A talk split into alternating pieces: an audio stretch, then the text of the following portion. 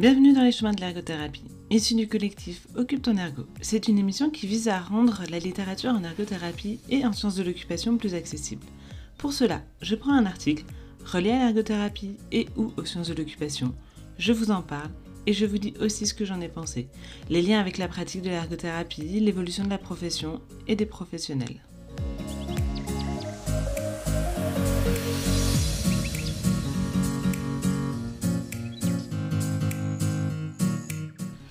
Je suis Clémence et aujourd'hui je vous présente l'article Théorie qui émerge du quotidien de la pratique communautaire de l'ergothérapie. Écrit par Michel Herbert, Brigitte Maheu et Louise Potvin. Publié en 2002 dans le Canadian Journal of Occupational Therapy. Si j'ai choisi cet article et de vous parler et de réaliser une série sur la pratique communautaire, c'est pour plusieurs raisons. D'abord, c'est une suggestion que j'ai reçue par message via la page Facebook d'Occupe ton ergo. Ensuite, c'est un sujet qui m'intéresse et qui m'interpelle, pour lequel j'ai réalisé une communication, un article lors des Journées nationales de l'ergothérapie, consacré à la pratique auprès des enfants en juin. Bref. Et pour finir, je trouve que la série précédente sur l'habilitation conduisait à cette réflexion sur la communauté. Si, en tant que professionnel, on souhaite habiliter à l'occupation, permettre aux personnes de s'engager dans des occupations, dans leur environnement, il faut agir à ce niveau, agir pour l'évolution sociale permettant l'accessibilité à tous et à toutes aux occupations. Peut-être il faut agir au niveau des communautés, mais est-ce que c'est vraiment ça de la pratique communautaire? Ce terme n'a pas le même sens dans toute la francophonie. En France, ce terme n'est vraiment pas à la mode politiquement parlant. Donc, pour moi, cette série a aussi vocation à comprendre ce terme, à voir à quoi il fait référence dans la pratique pour mieux se l'approprier et mieux pouvoir le revendiquer et faire évoluer la pratique.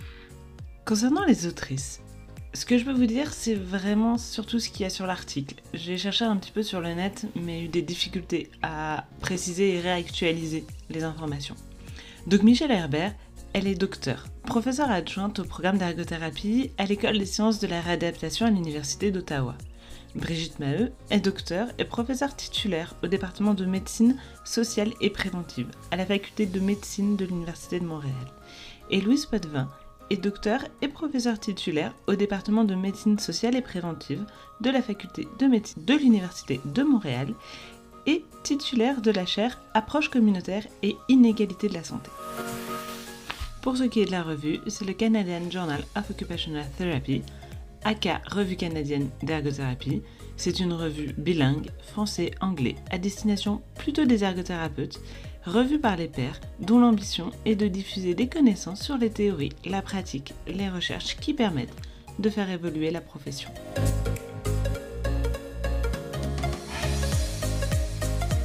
Maintenant que les présentations sont faites, que nous dit l'article? Initialement, l'ergothérapie s'est implantée en structure, en institution, mais aussi dans des communautés. Et cette implantation dans les communautés s'est accrue face aux enjeux de santé des populations et la reconnaissance des bienfaits d'une action dans le lieu de vie naturel des personnes. Cette évolution est également la résultante de politiques budgétaires, des diminutions de temps d'hospitalisation. C'est donc un contexte socio-économique qui conduit les politiques de santé à déplacer les soins en institution vers le lieu de vie, vers les communautés. Ainsi, la pratique communautaire s'est construite sans recommandation ou guide de pratique. C'est dans la confrontation au système, aux enjeux, aux populations que les ergothérapeutes ont ajusté leurs pratiques et transposé leurs connaissances. Des théories ont donc émergé, des théories d'usage. Et ces théories d'usage sont à confronter aux théories de référence, qui correspondent aux savoirs fondamentaux de la discipline, ici de l'ergothérapie. Cette confrontation permet de discuter, de critiquer et de faire émerger les nouveaux savoirs, et de savoir si les pratiques sont cohérentes avec le fondement de la profession, et ainsi pouvoir développer des recommandations de bonnes pratiques et des lignes directrices.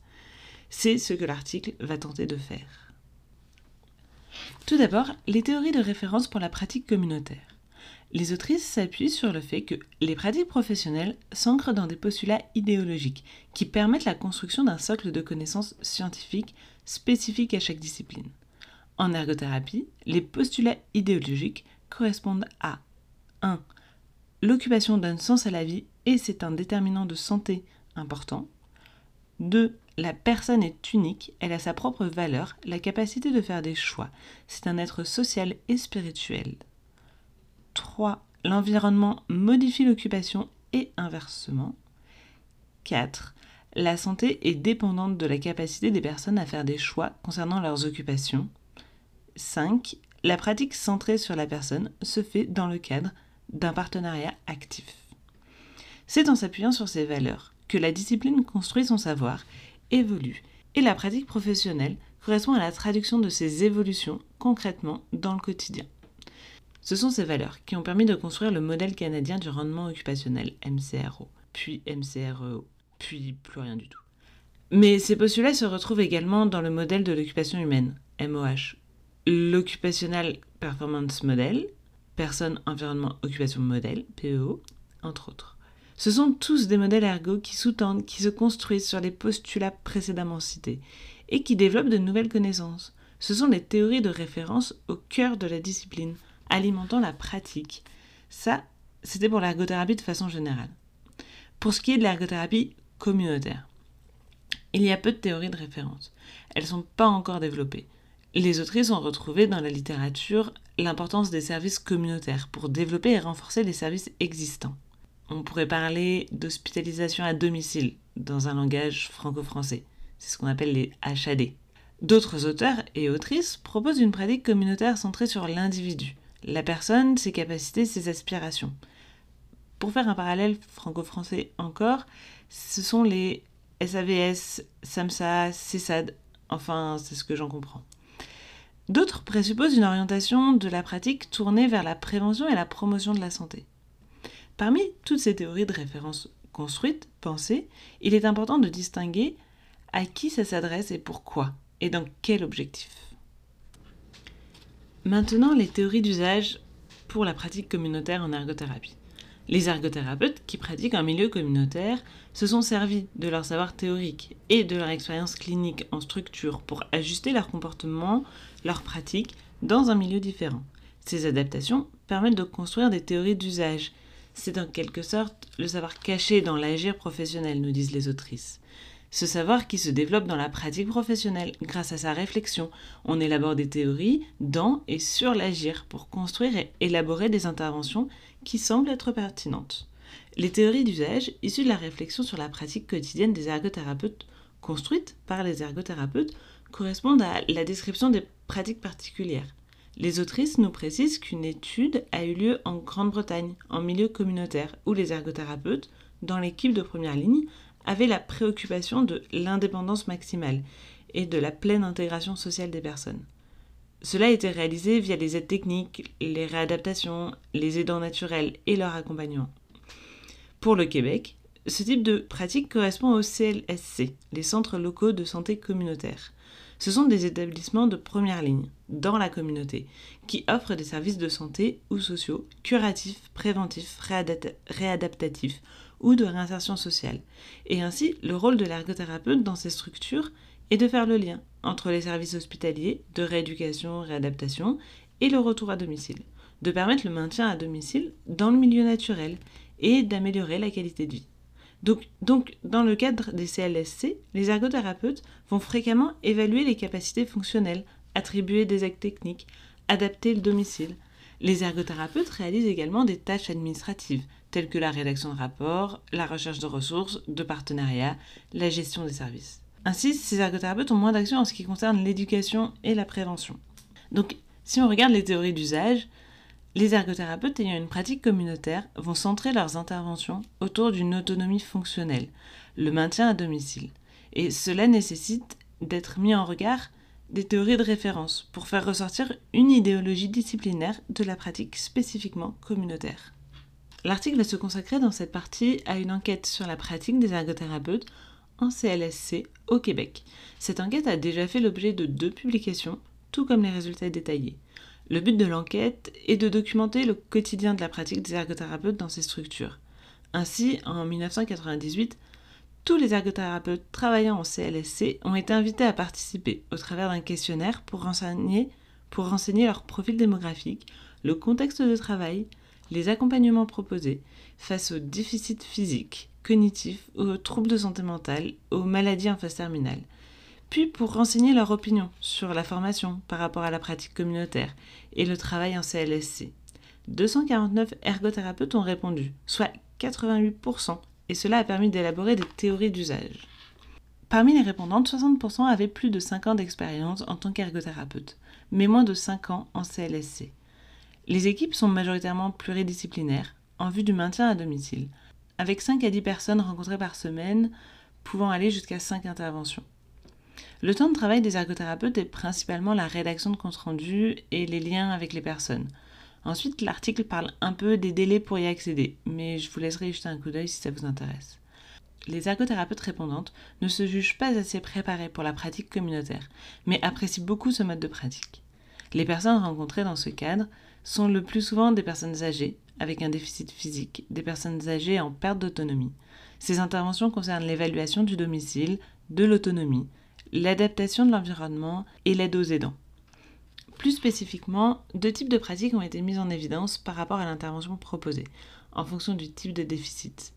La méthodologie pour identifier cela est décrite dans l'article, mais dans un souci de lisibilité, je vous en fais grâce.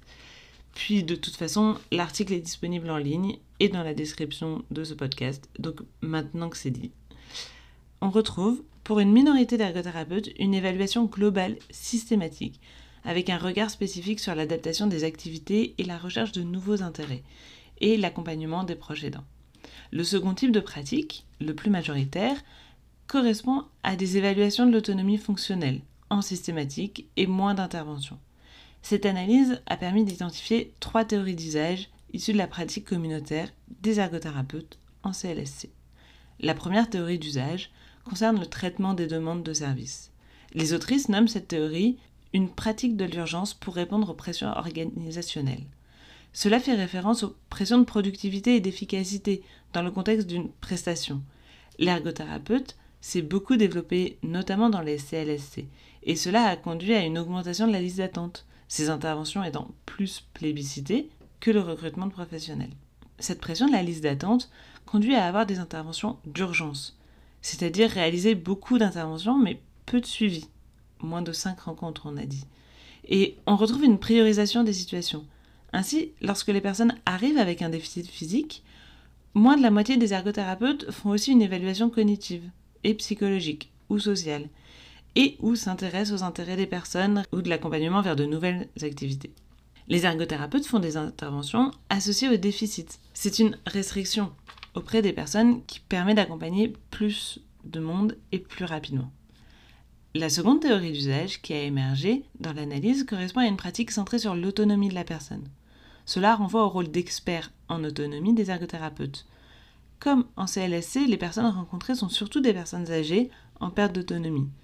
Dans les activités de vie quotidienne, les ergothérapeutes axent leurs interventions sur les bilans, sur le bilan de l'autonomie et l'aménagement du domicile, avec plus ou moins l'attribution d'aides techniques. Donc beaucoup d'évaluations, surtout.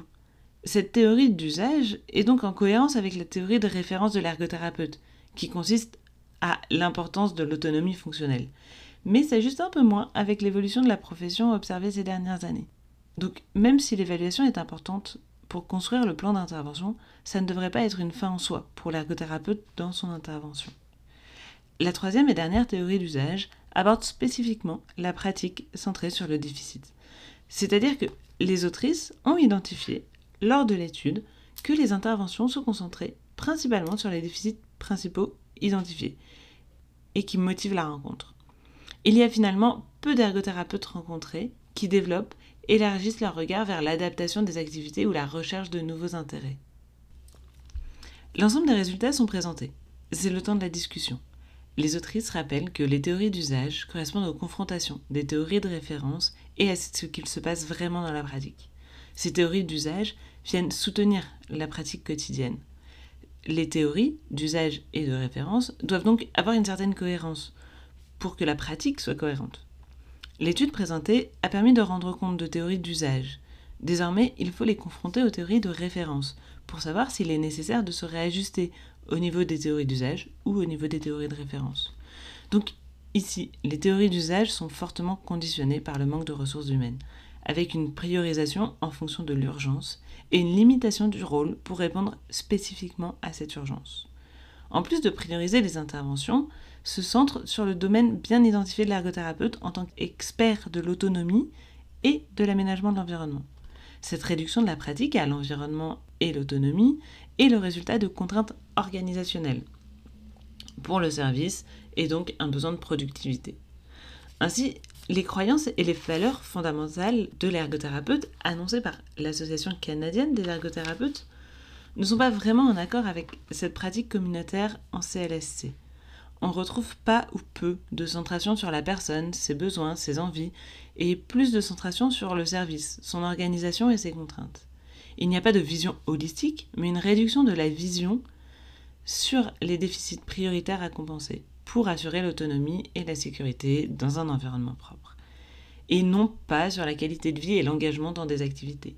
L'occupation humaine est alors réduite aux activités de vie quotidienne en vue de maintenir la personne à domicile.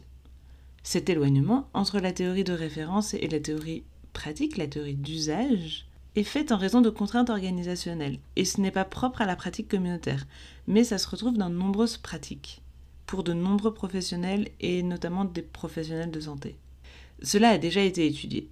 Les études précédentes sont en faveur d'un réajustement des théories d'usage, c'est-à-dire que lorsque la pratique diffère trop des théories de référence, on modifie la pratique pour se rapprocher des théories de référence.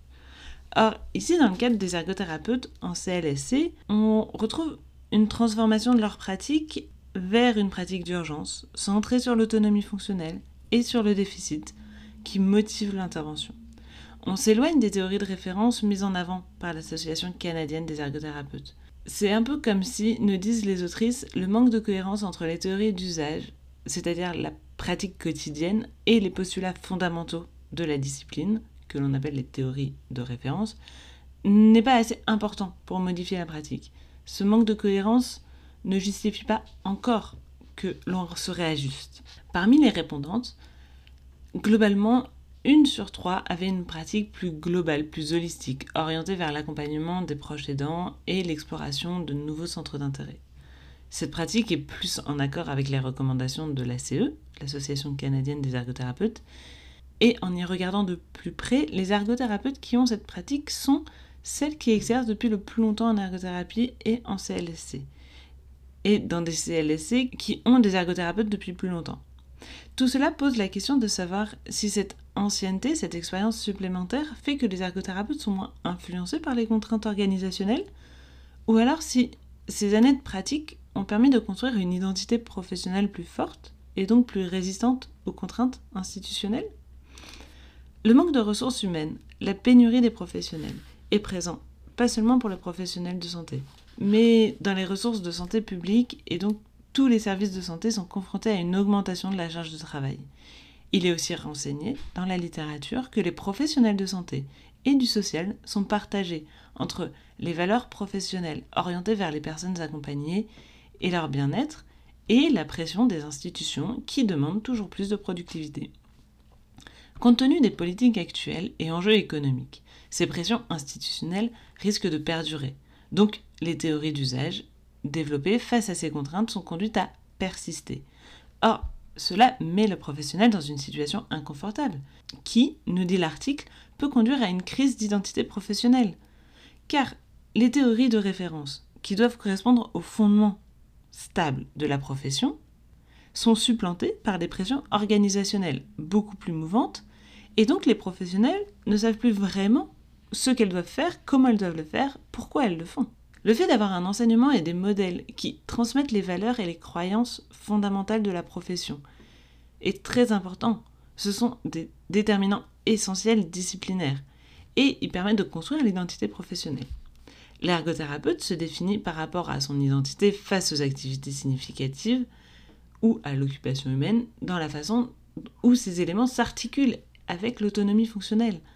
L'idéologie disciplinaire des ergothérapeutes aide lorsqu'il est nécessaire de prioriser certaines interventions. Cela devrait aussi pousser les ergothérapeutes à avoir des interventions plus centrées sur la personne et leurs occupations perturbées. Puisqu'en milieu communautaire, comme l'a souligné l'étude, les ressources sont limitées et le resteront.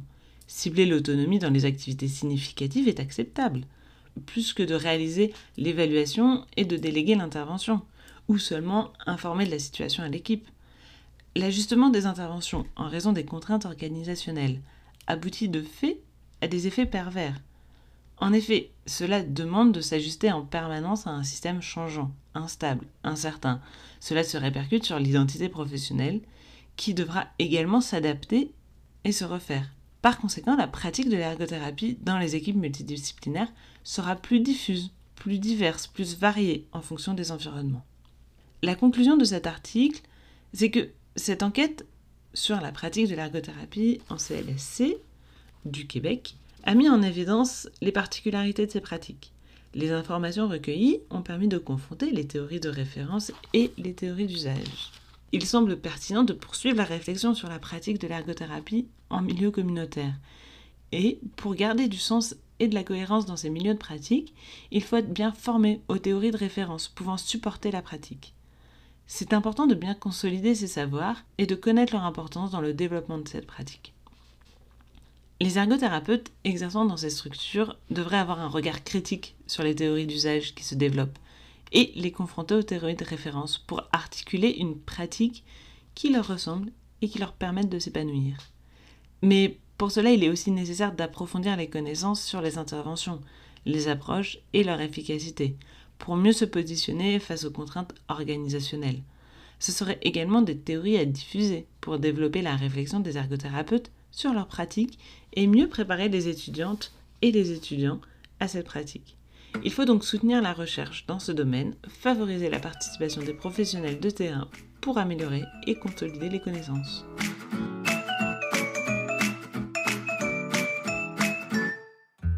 Voilà, l'article est terminé. Je vais vous partager ce que j'en ai pensé maintenant.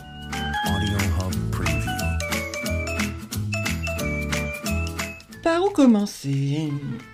Les éléments faciles à prendre en compte. L'article est de 2002. Il y a plus de 20 ans maintenant. J'oserais dire que c'est vieux et globalement d'autres écrits ont été diffusés sur le sujet depuis. Toutefois, c'est intéressant parce qu'il s'intéresse à une pratique nouvelle pour l'époque.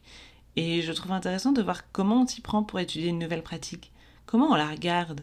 Ça donne des idées pour les prochains développements professionnels. Un autre élément, c'est la revue, encore le Canadian Journal of Occupational Therapy. Pour la série précédente, c'était déjà la même revue. Je tiens à préciser que je n'ai aucun partenariat rémunéré pour parler de cette revue, mais certaines, mais certaines contraintes s'imposent à moi. Déjà la langue. Comme je souhaite que mes articles soient aussi en français, le Canadian Journal a l'avantage d'être une revue bilingue.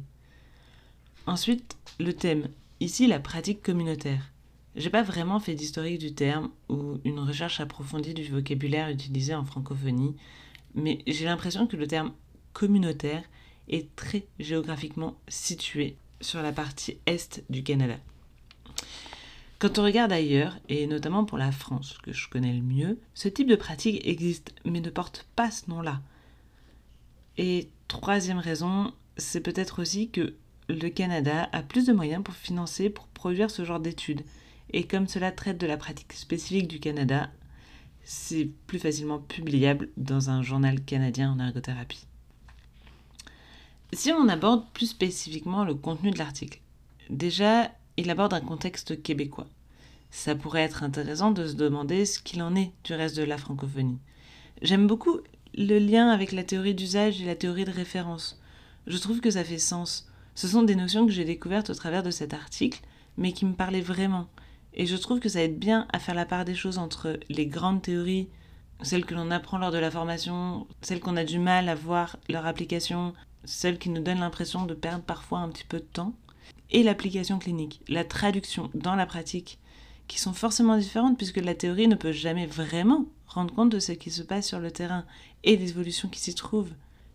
Il y a aussi l'intérêt de voir comment les deux s'organisent et comment l'un soutient l'autre et fait évoluer en même temps la théorie de référence. Il y a une chose qui m'a interpellée dans cet article, c'est que finalement on se retrouve plus ou moins tous et toutes dans la même situation, avec une augmentation des listes d'attente, avec un choix à faire entre voir plus de personnes en s'éloignant de nos théories de référence ou avoir une pratique plus cohérente avec nos théories, mais voir moins de monde, ce qui plaît moins à l'institution. Je pense que c'est une question très partagée. Et là où je trouve ça triste, mais d'un autre côté, je n'ai pas de moyen de changer ça, c'est que même s'il est identifié qu'il y a un manque de cohérence, il n'y aura pas de modification de la pratique en raison des contraintes institutionnelles. Cette cohérence n'est pas encore assez forte. Mais qu'est-ce qui se passera quand cette cohérence sera trop forte? Est-ce qu'on sera complètement désincarné et perdu dans notre pratique, dans notre identité professionnelle Je trouve ça particulièrement frustrant de se dire que on n'est pas à l'aise avec notre façon d'agir, que le constat est posé, qu'on sait identifier d'où ça vient, pourquoi ça vient, et qu'on sait comment on aimerait mieux agir, mais qu'on n'a pas les moyens pour faire évoluer les choses. C'est une phrase qui m'est venue en tête pendant cette lecture, une petite maxime que je vous partage. L'idée de quand je me regarde, je me désole, quand je me compare, je me rassure. Mais est-ce que c'est pour autant bien de se rassurer d'un constat aussi dommage? Est-ce que on pourrait pas essayer de voir comment faire évoluer notre pratique, comment réajuster nos actions pour qu'elles soient plus cohérentes avec ce qu'on aime faire, avec qui on est en tant qu'ergothérapeute, centré sur les occupations et la personne? Je sais pas, je vous pose la question.